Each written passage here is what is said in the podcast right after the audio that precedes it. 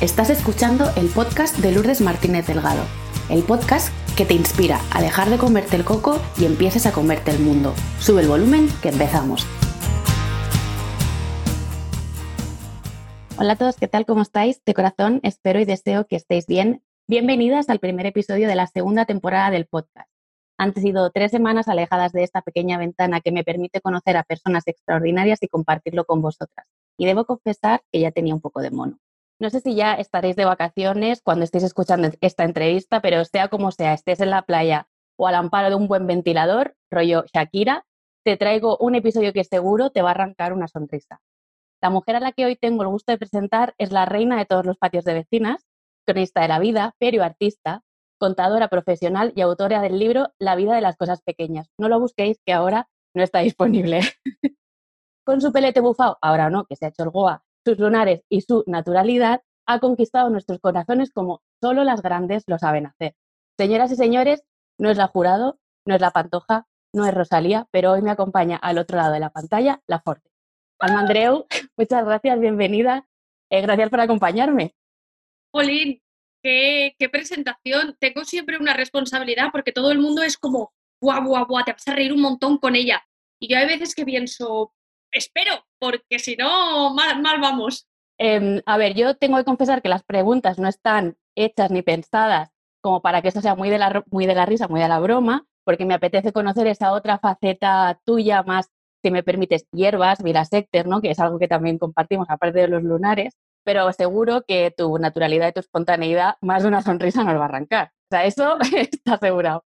Qué bien, qué bien. Pues sí, vamos, vamos a volvernos hierbas esta tarde. Dicen que es el momento de los hierbas, así que ahí estamos. Eso dicen, estamos como floreciendo, ¿no? Un poquito. es el momento, es el momento. La crisis yo creo que nos ha permitido el espacio como para que florezcamos interiormente y exteriormente también. Bueno, Alma Andreu, por si hay alguien que todavía no te conozca, que lo dudo mucho, preséntate, quién eres, a qué te dedicas y, cuál es tu misión. Pues soy la Forte, eh, Claro, lo de la Forte viene sencillamente porque yo cuando me abrí un Facebook, pues no me quería poner el nombre habitual, no me quería poner Alma Andreu. Entonces, como unos amigos de mis padres me llamaban Almax Forte, pues me puse Almax Forte. Y después cuando publiqué La vida de las cosas pequeñas, que como tú dices, no lo compréis porque no quedan, no sé si volveremos a editar o qué haremos, pero cuando publiqué el libro, la editorial me dijo, mira, es que no es serio que publiquemos un libro con el nombre de un medicamento. Y ahí es cuando me quedé solo con el apellido, porque hablando con el Cari, con mejor amigo, él me decía, todas las grandes tienen un artículo delante, la jurado, la pantoja. Y yo pues dije, pues la Forte, la Forte, y con la Forte me quedé yo eh, con aspiraciones altas, date cuenta. Y, y nada, pues soy perioartista. ¿Por qué? Pues porque cuando terminé Bupico, que yo me conservo muy bien, pero hice Bupico. Somos de la eh, misma quinta. ¿Así eres del 83? Sí. Pues cuando terminé Bubico em, decidí que yo iba a hacer arte dramático, porque yo dije, primero la farándula, primero los tablaos. Entonces estudié interpretación. Pero después, como es lo que había mamado en mi casa desde toda la vida, eh, los medios de comunicación me tiraban mucho, la comunicación ya no tanto interpretando un papel que otro ha escrito, como lo que yo quiero contar, eh, me tiraba y entonces pues me lancé a las aulas de periodismo en Valencia y estudié periodismo. De todas maneras, no me sirvió de mucho porque cuando terminé la carrera eh, estaba todo yéndose a la mierda, eh, crisis de 2009, y salía un mercado laboral que, no había, no había mercado laboral. Así que tuve que buscarme un poco cómo entretenerme. Y es cuando nacieron un poco las redes y cuando empecé a hacer fotos cookies en Instagram. Y ahí es cuando la Forte pues cobró más vida todavía, si cabe. Uno de tus mantras que he leído en diferentes entrevistas que te han hecho y que tú también has repetido en alguna ocasión, es no hasta vivirlo, hay que contarlo. Mm. Y además tú defiendes que la vida está llena de cosas pequeñas y personas grandes, le das mucha importancia a contar con mucho sentido del humor, amor, hablar de cosas pequeñas, reales, del día a día, de ir por casa. ¿De dónde nace esta necesidad tuya em, de compartir estas historias? Pues ¿sabes lo que pasa? Que mira, siguiendo el orden cronológico que te estaba diciendo con el que he empezado, cuando terminé Bupico hice primero arte dramático, después periodismo y cuando me quedé sin trabajo, porque ya te digo que en Valencia estaban todos los medios menguando y las eh, plantillas deshaciéndose porque los medios se fueron al carajo. Eh, tuve un poco ahí una crisis de renovarse o morir y entonces estudié educación infantil y estuve en un cole con niños de tres años, que es muy divertido porque están muy locos pero a su vez no tenía nada que ver con todo lo que yo había estudiado antes. Pero pasaba una cosa, y es que yo llegaba a casa y escribía relatos de los niños. Yo contaba, por ejemplo, hoy Carmen me ha dicho que no sé qué, hay que ver las niñas, bla, bla, bla, bla. Y yo ya contaba cosas. Y hablando con un amigo me dijo, ¿no te das cuenta de que hagas lo que hagas en tu vida, vas a contar siempre historias? Y yo creo que me viene un poco dado, quiero decir, eh, por eso me dan tanta rabia esos cursillos, ¿no? Tipo, cinco tips para... No, tips tu puta madre. no te preocupes, aquí vale todo. Em, me da mucha rabia porque eh, a Pablo Alborán no le puedes decir que te haga un cursillo para cantar mejor, porque Pablo canta. Igual que a eh, una ilustradora o a un Picasso no le puedes decir, dame cinco tips para... No, Picasso pintaba y pintaba. Entonces, cada uno tiene un don en, bajo mi punto de vista. Eh, hay quien baila bien y ¿por qué baila desde pequeñita? Pues no lo sabemos, pero baila y se comunica de esa manera. Entonces, yo verdaderamente puedo haber estudiado, pues eso, en las aulas de periodismo, eh, la pirámide invertida, las seis subes dobles, cómo hacer una crónica, un reportaje y una entrevista, pero eso lo único que hace, a mi parecer, es pulir, porque yo tenía muchas compañeras que estaban ahí porque sus padres querían que estudiaran algo y ella lo que quería en realidad era montar una peluquería. De verdad, quería montar una pelu. Entonces dices, sí es que te van a enseñar a escribir, pero no lo llevas. Entonces, lo de la comunicación yo creo que lo tenía ahí, pues eso, de la misma manera que escuchamos a Pablo Alborán abrir la boca y decimos, oh Dios mío, ¿cómo canta este crío? Pues eso.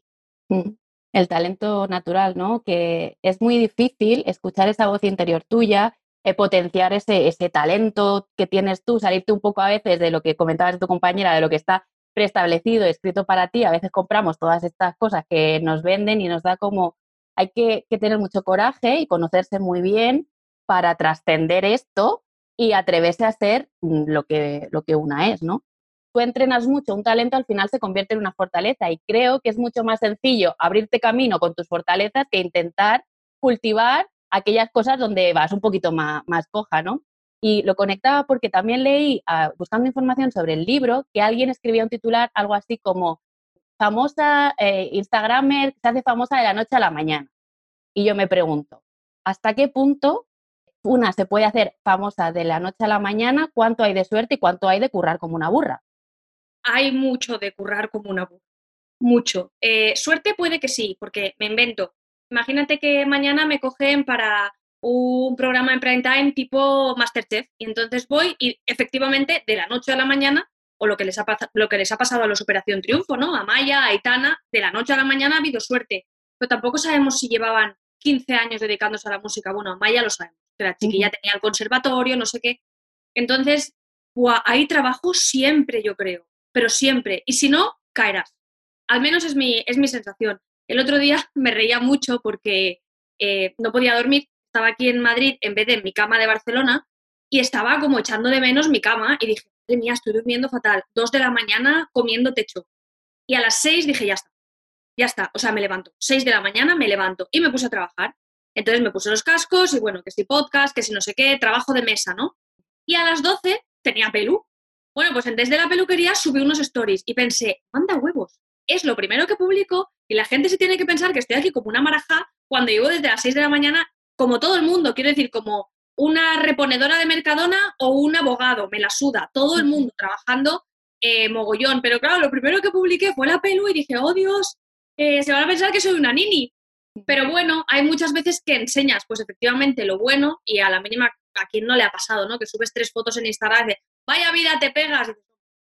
Yo te contara, pero hay mucho, mucho trabajo. Eh, yo últimamente entrevistaba a gente que también para mí lo ha petado y casi todas, mm, digo todas porque eran mujeres, casi todas me decían que valoraban más o menos en unos 8 o 9 años desde que empezaron, era más o menos la media, 8, 9, 10 añitos, eh, R con el blog o con el Instagram o con el canal de YouTube o picando piedra hasta que han entrado en, un medio grande. O sea que imagínate hasta, donde, hasta cuando llegas a donde quieres llegar y te parece poco, pero ya has escalado mucho.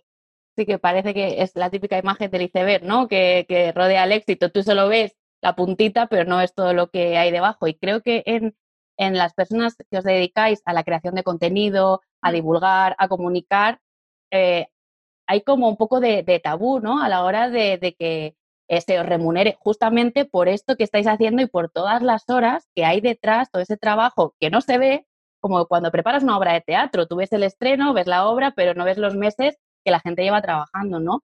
Pero bueno, ahora ha venido mm, los daneses, bueno. Podimo, y, y, ha dicho, la pasta por delante, yo quiero la fuerte solo para mí y a tu señor, si es lo que parece, también súper recomendable. ¿Cómo se vive ese momento?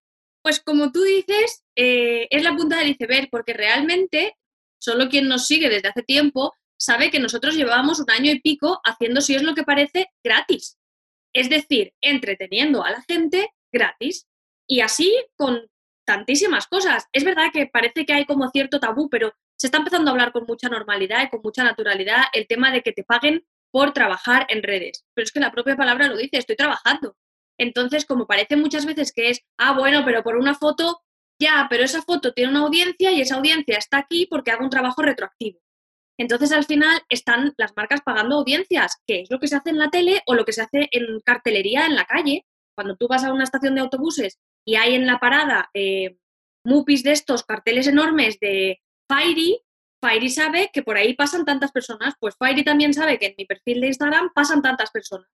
Así que al final lo que están pagando es eso y me parece tan natural y tan normal como que cuando compras una entrada, como tú dices, para el teatro, pues estás pagándole al actor su trabajo. Y cuando pagas a Pablo Alborán para ver en un concierto, pues lo mismo. Y cuando pagas Movistar por ver unas series o el fútbol, todo es así, es entretenimiento, es ocio y ya está, y, hay que verlo como tal, pero efectivamente cuando llega pues una plataforma como Podimo y dice, oye, todos esos meses que habéis estado trabajando han dado frutos, me quedo el contenido, dice, wow, qué bien, ¿no? Porque es un escalable, o sea, por primera vez dices, como esto ya lo tengo, voy a saltar otro poquito, porque si no, estás siempre picando piedra, picando piedra, picando piedra. Y algo que nos pasa mucho eh, esto lo hablaba un día con Fabián, Fabián de Masterchef, Fabián León, que él me decía que trabaja con Mel, con su chica, y me decía, claro, si yo tengo que ir a una acción con Central Lechera Asturiana y tengo que hacer ahí una receta y subir unos stories y hacer unas fotos y tal, alguien se tiene que quedar en casa haciendo trabajo de mesa y producción.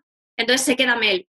Y claro, nosotros muchas veces echamos en falta que si estás cubriendo una cosa no puedes estar haciendo otra entonces te agobias. Así que, bueno, claro, llega, llega a plataforma esta, llega a Podimo y es lo que te digo, oye, o sea, es que ya llevas mucho tiempo haciendo que Apple Podcast o Spotify se enriquezcan. Y al final dices, ya está bien, tú, que estoy... Es como si compraras la cuore gratis siempre, o el país gratis siempre, o pues eso, fueras al cine gratis siempre. No, es que tienes que pagar ese servicio que te están dando de entretenimiento. Eh, yo vamos, estoy súper de acuerdo con esto que estás compartiendo porque es verdad que hay mucha gente compartiendo, vosotros lo que dices, habéis estado compartiendo muchísimo contenido de valor durante toda la cuarentena, que no es sencillo, porque entiendo que vosotros también habéis pasado vuestra cuarentena con vuestros momentos buenos y momentos malos, que también nos habéis compartido en los podcasts, que es súper, ha sido muy divertido, pero eso para vosotros también es estar al pie del cañón, pase lo que pase. Entonces me parece eh, que es justo que, que, se reconozca este esfuerzo y este, y este trabajo, ¿no? Pero bueno, eh, no me quiero ir por aquí porque esto es otro melón que, se puede quedar para otro momento, pero sí me gustaría hablar en el sentido al tema de redes sociales, que entiendo que mostrarte tal y como eres, eh, mostrarte al natural como los berberechos y que forme parte de un personaje que tú siempre has dicho que la fuerte es un personaje, no deja de estar impregnado por tu esencia, ¿no? ¿Hasta qué punto conocerte, saber eh, lo que hablábamos, tus talentos, tus fortalezas, tu para qué, te ha ayudado a mostrarte de esta manera y llegar hasta donde has llegado hoy, a que vengan los daneses y diga patapam, el contenido para mí. Jo, pues ¿sabes lo que pasa, Lourdes? Que todavía tengo una sensación que duerme conmigo cada noche, eh, que me hace sentir que no estoy mostrándome del todo. Es decir, siempre pongo el mismo ejemplo, pero es que me parece súper eh, simbólico, ¿no? Anabel Pantoja eh, trabajaba en Sálvame, la veíamos en Telecinco y para de contar, ¿no? De repente Anabel Pantoja esta cuarentena se pone a hacer entrenamientos en directo, se pone a cocinar en directo, vive con un móvil pegado y se dispara y llega a un millón y pico de seguidores. Parece una tontería, pero un millón y pico de personas atendiendo lo que tú les estás contando es muy valioso, pero mucho. Quiero decir, un programa de media tarde en cualquier cadena ahora mismo nacional lo ven 300.000 personas. Y Anabel Pantoja tenía un millón. Entonces, lo que se consigue mostrándote es muy heavy. Y yo pienso, claro, Anabel no tiene pudor, Anabel se muestra tal cual es, un millón de seguidores, yo todavía tengo miedos, no sé qué, 100.000. Entonces, me hace gracia que me digas que me estoy mostrando y tal, pero yo siempre pienso, igual es ambición, ¿eh? no lo sé, pero siempre pienso que tengo que llegar más, que puedo llegar más y que quiero llegar más. Entonces, evidentemente, la varita la tengo yo, yo soy quien decide hasta dónde enseño, pero hay muchas veces que siento que a la fuerte la puedo llevar todavía más alto de lo que está. Yo, es lo que iba a, iba a comentarte, ¿no? que a mí me da la sensación que ha habido como una especie de evolución que antes decías que tenías mucho cuidado, eras como muy responsable con lo que compartías y que publicabas, y, ahora últimamente te digo decir más eso de eh, dale a publicar y tira, ¿no? Como diciendo, mm. ¿qué es lo que te está ayudando a hacer esta transición, a hacer este camino que entiendo que no es sencillo porque mostrarse vulnerable es un bombazo? Sí, sí que lo es. Mostrarme, o sea, es que claro, aquí tiene mucha culpa Manuel Márquez, numerólogo, que es con quien, con quien nosotros compartimos absolutamente cada minuto de nuestra vida y, la persona que más nos ayuda. Digo no es porque Enrique estaría suscribiendo ahora mismo estas palabras. Entonces, eh, Manuel no para de, repetir, y lo podéis ver en su Instagram, arroba Manuel Números, que es maravilloso. Manuel no para de repetir la importancia del ser, de tu esencia, porque nos tenemos absolutamente capados y nos tenemos absolutamente atados con cadenas y coartados, ¿no? Yo he conocido gente que, eh, trabaja en una productora de teatro eh, llevando un espectáculo de otra persona y tomando café decirme, no, si yo en realidad lo que querría es ser bailarina. Coño, ¿y qué haces siendo productora si quieres ser bailarina? No nos permitimos ser, no nos permitimos mostrarnos, no nos permitimos em, querernos eh, con, con, lo que somos de verdad. Y yo sé que soy un artista y hay muchas veces que me da, me da miedo. Es así, me da miedo. Entonces, quien yo creo que más me está, me está ayudando es Manuel, Manuel Márquez, sin duda. Pero bueno, también creo que forma parte de, este viaje el que digas tengo miedo y que legitimes el miedo y que todas en ese sentido nos podamos sentir identificadas contigo, igual que cuando hablas de ansiedad o igual que hablas de, las cosas corrientes y molientes que nos pasan a, todas. Yo sé que lo has dicho antes, ¿qué, tips? No, no, te voy a preguntar por tips, pero em, ¿dónde crees que esta, este camino que estás recorriendo te puede llevar o dónde te gustaría que te llevara? Te, te, voy a, te voy a decir por lo de la ansiedad que me dices antes, Lourdes, es que lo de la ansiedad está siendo como la bomba, porque de repente soy un poco como la abanderada de hablar de la ansiedad sin yo entenderlo. Y hay gente que me dice, oh, gracias por hablar de la ansiedad, y yo pregunto, ¿que no se podía? Es que no lo sabía. Quiero decir, no se puede hablar de que uno tiene ansiedad. Yo Ahora llevaba como 15 o 20 días sin tener ansiedad y esta mañana estaba que digo, Dios, ahí está la taquicardia. No pasa nada, es como el que de repente le palpita un ojo porque tiene la tensión ocular alta o le duelen las piernas porque la circulación, no sé, para mí es como súper, pero se ve que te sientes lo que tú dices, ¿no? Vulnerable y es como, uh, es débil, fuera, no sé, eh, parece un tanto absurdo. ¿Y qué me habías preguntado? No, te había preguntado camino que estás siguiendo eh, ¿dónde te gustaría que te llevara? Pues esto también lo hemos hablado muchas veces con Manuel y él me decía que no me plantee dónde eh, quiero llevar a la Forte, que la Forte me llevará a ella. Porque si yo ahora, digamos, me empeño en, no, porque quiero, me invento, presentar el Festival de Eurovisión, me voy a coartar, me voy a empezar a acotar más el contenido de no, publica solo cosas de eh, música o no, eso es una tontería. Entonces, es solo ser. Y así yo creo que irá, que irá creciendo. Eh, el escalable, por ejemplo, del podcast, el escalable natural, es pues que si aquí me escucha España, pues que después me escuche Latinoamérica, que son más, y después me escuche y así y así y así es un escalable natural. De la misma manera que me imagino que sube la audiencia de un programa o cuando un cantante presenta un disco y ven que triunfa a nivel nacional, pues le sacan un poquito la patita a ver cómo funciona en Portugal, a ver cómo funciona en Italia. Entonces me imagino que, la Forte en realidad la podemos ubicar en casi cualquier canal de comunicación. En un libro, en la radio, en la tele, en un podcast, eh, presentando un evento, eh, en una serie, haciendo un personaje. O sea que en realidad en cualquier canal de comunicación yo me veo. Y estoy ahí como súper contenta y con unas ganas que flipas. O sea que donde la esencia te lleve. Sí, qué buen titular, Lourdes. Si es que Vamos a contar lo que pasó ayer. Vamos a contar lo que pasó ayer. te dejo que lo cuentes. Pues ayer yo estaba haciendo mi directo de los lunes y de repente, como el patio de vecinas están todas locas y entonces se van conectando a deshora y no entran cuando toca y eso es un desmadre, las hay con mucha cara y entonces entran y dicen, hacerme un resumen. Yo de repente vi que una tal Lourdes Delgado estaba haciendo unos resúmenes, pero vamos, es que, o sea, voy a leer uno porque me hice pantallazos diciendo, pero ¿qué es esto? ¡Qué maravilla! De repente veo, pelo, Goa para la humedad de Barcelona, pendiente confirmar eficacia, vestido de Stradivarius y alurónico Teoxan con Paula Rosso, su poquito de Botox en el entrecejo. Y yo pensé, pero esta artista, ¿pero quién es? Y entonces me hizo tanta gracia que cuando ya me iba a despedir dije, bueno, va, que queda unos minutos, ¿qué hacemos? Y el patio de vecinas, como locas, diciendo, conecta con Lourdes, la escriba, la escriba, eh, conecta con Lourdes y que te haga el resumen en vivo. Y de repente conecté con Lourdes, la tía ahí con todo su papo me dijo que sí, se conectó y de repente hoy veo que la Lourdes con la que yo había quedado para hacer una entrevista es la misma Lourdes que ayer. ¿Cómo te quedas? Eh, sí, ese momento fue curioso porque yo estaba como todos los lunes eh, viendo eh, el, día de Villaforte, venga yo lo suyo, que me encanta, me alegra los lunes, puede ser un día difícil, pues contigo por la noche te van todos los males.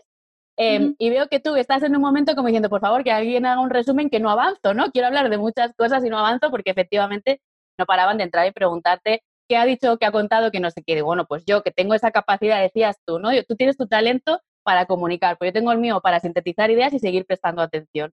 Pues igual por eso siempre se me ha dado bien estudiar, no lo sé.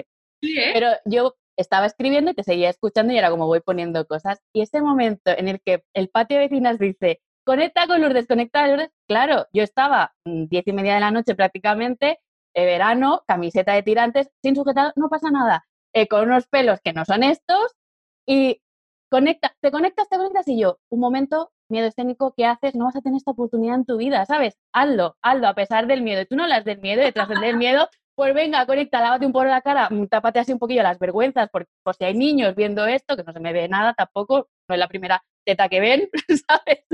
No hay ningún problema. Pues fue como tal.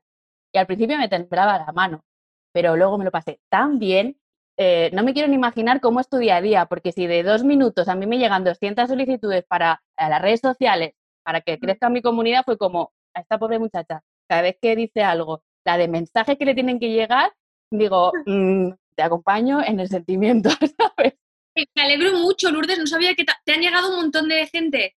O sea, si igual éramos 400 personas en el directo, me han llegado como 200 personas nuevas. Y además, luego tú me preguntaste, ¿crees que las mujeres somos malas entre nosotras? Y yo te dije, yo creo que no, que luego te voy a preguntar algo sobre esto. Es que incluso me escribieron diciendo, si no has grabado el trocito de vídeo con la, con, la Forte, te lo mandamos. Y me lo mandaron. Esa sororidad, ¿eh? Sororidad real en el patio de vecinas. Es una pasada. Totalmente, totalmente. O sea, tú es que has creado una comunidad tan guay, pero porque es lo que digo, por eso quería traerte aquí, porque aparte, si no había alguien en la paz del universo que no te conociera, que no lo creo, es eso que has sido capaz de crear gracias a tu talento, a comunicar aquello que eres, ¿no? Con tus dificultades, con tus miedos, pero ahí estás, una tía corriente, normal, eh, hablando de ansiedad, hablando de peletes bufados y, y sin postureo alguno, hablando de la vida. Yo creo que hace mucha más falta gente que hable de la vida y de personas pequeñas con historias extraordinarias, ¿no? Que creo que es algo que tú... Qué bien, la verdad es que es muy guay y me voy dando cuenta a medida que pasa el tiempo, ¿no? De, del valor que tiene que, que, una comunidad tan maja y tan amable, pero en el sentido de que merece ser amada, ¿no? Amable, de que esté ahí y que le guste lo que cuento y que se alegren. El otro día no sé qué pasó, ah, que como el audio de mi podcast todavía es un poco regulero, resulta que Olympus se puso un poco manos a la obra y me envió una grabadora. Y de repente la gente me decía, tía, te lo mereces, qué bien, ya era hora, repite el de Santibalmes. Y yo pensaba, podría darles igual, podría no escribirme, no tomarse la molestia de, O sea, a mí que una persona se reserve un minuto, aunque esté meando, me da igual, para escribirme y decirme, fuerte tía, a mí me encanta, porque no tendrían por qué. Siempre pienso, no tendrían por qué y lo están haciendo. Así que, pues súper gratificante en realidad. Yo creo mucho en la ley del, equilibrio, ¿no? Del universo, lo que uno da es lo que uno recibe. Y para que siga esta, este círculo virtuoso alimentándose, ¿no? Y de, buen rollo y de, buena energía. En relación a esto del patio de vecinas, te, quería comentar, porque en la entrevista que le hiciste a Lucía B, hablabais de que a veces cuando uno crece, eh, su comunidad crece, sus responsabilidades crecen y no todo el mundo eh, lleva bien eh, este éxito, ¿no? ¿Cómo lo gestionas? Pues, ay, no me acordaba de que yo había dicho eso. La verdad es que yo, yo creo que solo tuve un troll un día en un directo, que fue muy divertido además, porque estaba viendo los comentarios, claro, a veces no me da tiempo de leer todos y de repente al rato veo, cómemela. Y yo digo, uh, pero usted quién es, yo no le voy a comer nada. Eh, y me, me, quedé muy loca y de repente vi que muchas del directo ya le estaban contestando en plan, vete, troll, no sé qué. Yo me quedé frita y pensé, pobre, ¿quién será? ¿No? Que viene aquí a tocar las narices. Yo qué sé, yo siempre he dicho que a mis redes no se viene a discutir. Entonces, me reservo el derecho de admisión, pero como si fuera un bar, ¿eh? Eso es ley. Si no me gustas, te vas a la calle. Porque sí, porque yo ya discuto fuera y ya dentro, pues no me apetece. Porque además paso muchas horas en las redes, entonces no me apetece. Pero sí que creo, que eso me lo decía yo Mari Goiso también en uno de los podcasts, él me decía que la única manera, claro, aquí cada uno pues lo ve bajo sus gafas y su prisma, ¿no? Que la única manera de conseguir el éxito es generar controversia. Es decir, gente que te quiera mucho y gente que diga, qué puta petarda, me caes fatal. Y yo eso me da un poco de miedo todavía. Me da miedo, claro, y Enrique me dice, pero no seas boba, o sea, ¿qué te importa a ti que un chaval de Parla o de donde sea, mientras se mata pajas en su habitación, diga, ¡eh, fuerte, no me haces gracia! La verdad es que sí, a mí que me importará. Pero chica, pues hay veces, hay veces que muy bien y hay otras veces que dices, ¡uh! ¿Sabes? Entonces, pero va, va, va en el sueldo. Quiero decir, tú, no sé si te acordarás, eh, no sé qué liada hizo Rosalía, fue gorda, que en Twitter le estaban dando por todas partes. Y claro, lo, de los abrigos de pelo, creo que era algo, por, algo pues, parecido. Es que ha tenido alguna que otra. Ha tenido alguna que otra. Pero claro, y Enrique me dijo, ella está tan arriba que no le llega a eso, es que ni se entera. Entonces, claro, no hace falta estar tan arriba, sencillamente es decir, bueno, si es que va, en el sueldo. Es como, como Cristina Pedroche, llega Nochevieja y va en el sueldo, que le digan blanco, negro, pues, pues ya está, pues al día siguiente todo bien, ¿sabes? Es que va en el trabajo. Sí, es un, apartado más de, eso a lo que a lo que dices sí cuando estás apostando pues por un proyecto que sabes que, pues como los compañeros de trabajo, que no, todo, no todos tengan igual de bien, no todos te gustan, pero tienes que convivir con esto porque forma parte del espectáculo, del show y, del, y del pack. Em, y, en relación a esto que estábamos contando, que anoche me preguntabas y yo creo que las mujeres somos malas entre nosotras. Yo recuerdo cuando te entrevistó Charuca, Charuca no me va a escuchar, yo soy consciente, pero yo te conocí gracias a Charuca. Así que, Charo, muchas gracias por habernos descubierto, haberme descubierto a Alma ah. Andreu Laforte, porque para mí hubo un antes y un después en las redes sociales. Eh, entonces, gracias desde aquí a, Charo. Y en aquella entrevista le, le, comentabas, le confesabas que tú habías tenido la sensación, o que había habido mujeres que te habían puesto la pierna encima para que no levantaras cabeza. Y sin embargo, el otro día en el que hiciste con Sol y con la misma Charo, comentabais, eh, si no entendí yo mal, que esto como que estaba cambiando, que ya no se interpretaba tanto como quitarte la parte de pastel, sino que se estaba potenciando la colaboración. Entonces, mi pregunta es, ¿en qué punto estás? Eh, bueno, es inevitable que te diga que sí he tenido mujeres que me han puesto la pierna encima para que no levante cabeza, es que es así, quiero decir, a lo mejor porque tengo un poco de recuerdo del cole, que yo en el cole lo llevé fatal y tenía unas compañeras que eran de todo menos personas y compañeras. Eh, entonces yo la etapa del colegio la, no la repetiría jamás. Sin embargo, en, la universidad me iría de cabeza ahora mismo a mis 21. Entonces a lo mejor tengo ese recuerdo de niña mala. De más adulta, también es verdad que Madrid, eh, para mí es la mejor ciudad del mundo, y eso que soy de Valencia, bueno, bueno, no, podemos decir esto. Mitad Valencia, mitad Madrid. Te voy, a tirar, te voy a tirar una lanza. Yo soy catalana, vivo en Madrid y estoy casada con un valenciano. ¡Ostras! ¡Pam! Así que yo, Lo del arroz con cosas lo entiendo, mucho, mucho. Qué bien, qué bien. Pues, pues sí, mitad Valencia, mitad Madrid, pero Madrid es una locura, o sea, me flipa, pero es verdad que el mundo en el que me muevo es competitivo porque hay pocas sillas y queremos llegar muchos. Entonces, mm, lo decimos pero con el corazón en la mano, ni, es un papel, ni tendría por qué decir lo contrario en plan, ¡buah, tías! Eh, todas juntas. No, a mí me han puesto la zancadilla muchas veces y no me han querido dar contactos y no me han querido presentar a nadie y no me han querido abrir una puerta porque se ven amenazadas y tienen miedo de que yo les haga sombra. Pero a lo mejor yo he hecho lo mismo Quiero decir, a lo mejor yo he hecho lo propio. Pienso, hostia, Forte 2, pues la Forte 2 es mejor que la Forte 1, pues no le ayudo. Entonces, bueno, al final es un poco también defender tus intereses. Es que yo lo entiendo, que estamos muchos en la lucha, esto es como una maratón.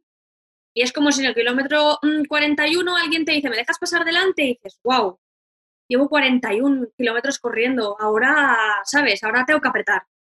Entonces, no puedo negar, es que estaría mintiendo, no puedo negar que hay muchas mujeres que conmigo no se han portado bien. Y yo he visto comportamientos de mujeres siendo muy arpías. Pero es cierto que también tengo la sensación de que con muchas otras hay mucha generosidad y hay mucho compañerismo, ¿no? Lo que decía, por ejemplo, eh, Charuca, Charo, que dice, tía, pues a mí me encanta cruzar sinergias con otras mujeres. Es verdad, es verdad. Pero también entenderé, de verdad que lo entenderé, que hay alguna mujer que diga, hostia, es que Charuca es competencia directa mía. Claro, es que, por ejemplo, en el trío que hicimos Sol, Charuca y yo, ninguna es competencia, ninguna. Ahí es verdad que nadie se dedica a lo mismo. Pero, ostras, entendería pues que Tous no haga sinergia con uno de 50.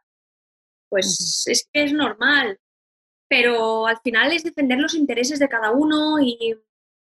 Enrique tiene una frase que a mí me gusta mucho, él tiene una mentalidad muchísimo más emprendedora que yo, muchísimo más, sí, empresarial, ¿no? Es como muy jerárquico para el tema de, de, la empresa y él tiene una frase que a mí me gusta mucho que dice, no es personal, solo son negocios, es que no es personal, es como si yo contrato a alguien y a la semana le digo, es que no me vales, es que no es personal, es que para esto no me vales. Entonces, también defiendo un poco la normalidad en eso, la naturalidad, ¿no? Eh, hace poco se hacía un programa en Movistar que se llamaba Las que faltaban, eran todo chicas. Pues sí, si son las mejores. Si hay un hombre que podría haber hecho mejor eso, pues es que es una discriminación positiva. Me estoy metiendo en un berenjenal que flipas, pero es como pienso yo.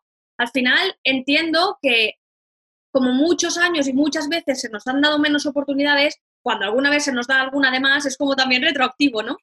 pero yo tengo esa forma de pensar. No, voy a negar nunca que entre nosotras han pasado cosas y siguen pasando. entiendo lo que, lo que dices, es tu experiencia, es tu vivencia y tú lo has vivido mm. así.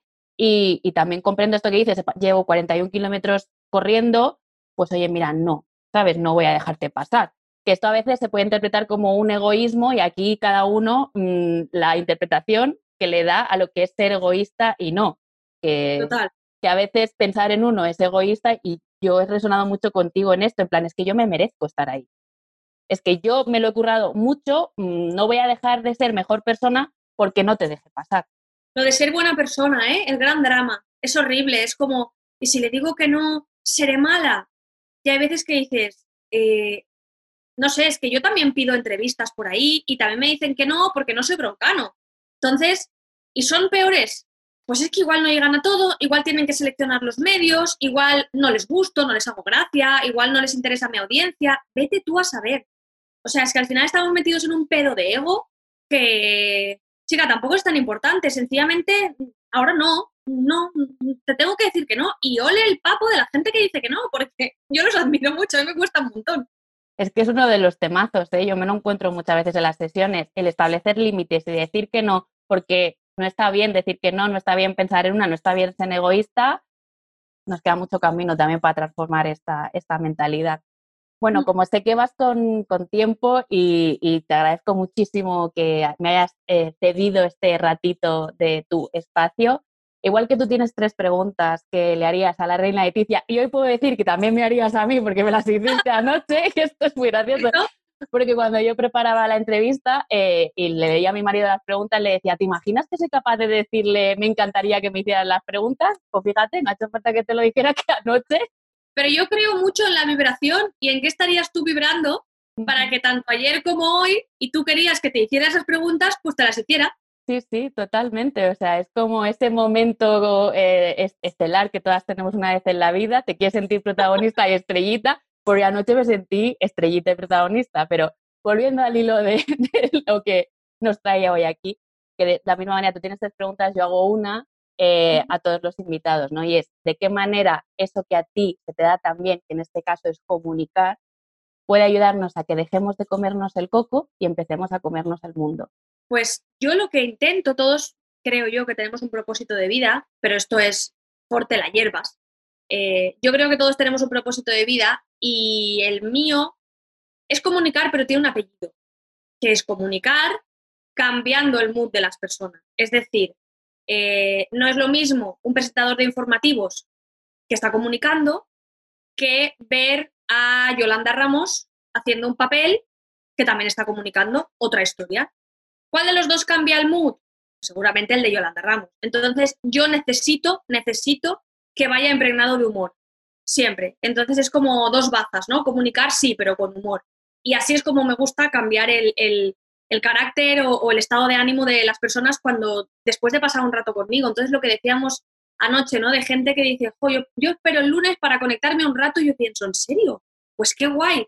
Entonces ahí entra mi misión, ¿no? Ahí es como apartaos que ahora me toca a mí, pero de la misma manera que cuando, pues eso, estás en la tele y viene una maquilladora y dice apartaos, que este es mi contingente, esto es lo que sé hacer yo, pues como con todo, es mi trabajo y ya está, y voy y lo hago.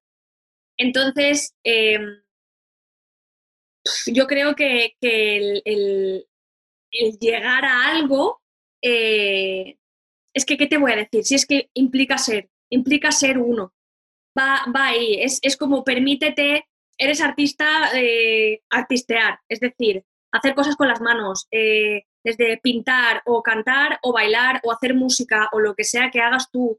O si es, eh, pues me invento el interiorismo, la decoración, la arquitectura. Es que seguro que tienes algo que, te resuena dentro que dices, hostia, además Enrique lo dice en la entrevista que yo le hice para mi patio de vecinas, él dice eh, bueno, Manuel dice, Manuel Márquez, Manuel Números dice que para entender eh, qué tienes que hacer en el futuro, tienes que verte en el pasado, qué es lo que hacías de pequeño constantemente. Y yo cogía micrófono. Para mí todo era un micrófono. El recogedor de la basura era un micrófono, eh, la fregona era un micrófono, un plátano, el mando de la ducha, un desodorante. ¿Qué hacías tú de pequeño? Y a lo mejor hay quien dice, yo no paraba de pintar. Pues planteate cosas. O yo le cortaba el pelo a las muñecas pues planteate cosas, porque has acabado trabajando en Bankia si te gustaba hacer arcilla, es que no sé, ¿sabes? Y al final es que estamos como pegados ante una única manera de hacer las cosas. Es como, bueno, pues tendré que trabajar, tendré que tener un jefe, tendré que ir de 9 a 5, tendré que casarme, tendré que tener una hipoteca, un perro, un hijo y pagar deudas. Oye, pues hay mucha gente que no vive así. Joder, y son felices, ¿eh? Entonces, para llegar a yo creo que escúchate, piensa qué hacías y qué te gustaría hacer y poquito a poco atrévete. O sea, yo te voy a dar una exclusiva, lo que pasa es que esto no sé cuándo saldrá. Eh, me voy a cortar el pelo. ¿Cuándo? Septiembre. Tú eres eh, la primera entrevista de la segunda temporada del podcast. Vale, pues antes lo veréis. Me voy a cortar el pelo. Porque estoy harta de apegos. No puedo más. O sea, pero ¿por qué le tengo este apego al pelo? Es que es desde pequeña y tengo que transitarlo esto. O sea, tengo que resolver este apego que le tengo absurdo al pelo. Porque hay gente que no lo tiene. Entonces es absurdo. De la misma manera que cuando tú ves a alguien que tiene miedo a volar y tú dices, uy, pues a mí me encanta, que es absurdo, porque está solo en tu cabeza. Entonces, eh, hay que atreverse tanto. Estamos tan encorsetados, estamos tan en la mierda de, ay, pero es que me da miedo. Ya, pues te lo aguanto. Vas y lo esto no sé, a, quién se lo voy a decir también una vez, no cuando habla eh, con eh, entrevistas con, con, emprendedoras y tal, que te cuentan su historia, de cómo eran sus inicios, dice, ¿tienes miedo? Te jodes, lo haces igual. Así es, así es, sí, sí. Así que vas y lo haces con miedo y después pues lo transitas y te aguantas. Porque si no, ¿qué? Toda la vida con ese miedo. ¡Wow! O sea, nos instalamos en el problema, nos quedamos a vivir en el problema en vez de decir, bueno, me tendré que remangar y solucionar esto. sí, ¿no? De la postura de víctima, de tomar responsabilidad y decir, vamos a ver, esto que tengo, ¿qué puedo hacer? Si así no funciona, así, así, así, así, hasta que al final, si no es por arriba, es por abajo, por un lado, es por otro, ¿no? Al final termina saliendo. Sí. Bueno, pues, Jolín, ha sido un placer tenerte, tenerte aquí, Alma. Me ha encantado poder estar a este lado y entrevistarte. Espero que te hayas sentido cómoda Em, solo hay una cosa más que me gustaría decirte y es recuerda campanadas y Goya para ti, em, ondas para tu señor. Ay, me emociono, me emociono, Lourdes. Yo lo veo, o sea, tengo ahí un poco de, bruja, no sé si es el color del pelo lo que sea, me lo han dicho en numerología que tengo esta parte de, bruja. eh, yo lo veo, lo tengo súper claro que con todo lo que estáis haciendo, mm, esto que vosotros queréis tiene que llegar a vuestra vida de alguna manera o de otra, que es lo que estábamos hablando. Em, gracias por estar aquí. Yo te voy a pedir, por favor, aprovechando que tengo a una brutal comunicadora al otro lado, que despidas tú hoy eh, mi podcast. Yo me despido de la gente que ha llegado hasta aquí. Em, dinos si quieres dónde te podemos encontrar y eh, te cedo el micro para que cierres el chiringuito y nos vayamos a otra cosa. Oh, pues muchas gracias. En realidad me estás devolviendo la de ayer en el directo porque ahora soy yo la que tendría que hacer un resumen. Pero nada, como me has dado permiso para bajar la persiana, muchísimas gracias Lourdes por haberme invitado. Ya te digo que parece que es cosa de brujería, tú lo dices, que tú y yo teníamos que hablar fuera ayer o fuera hoy.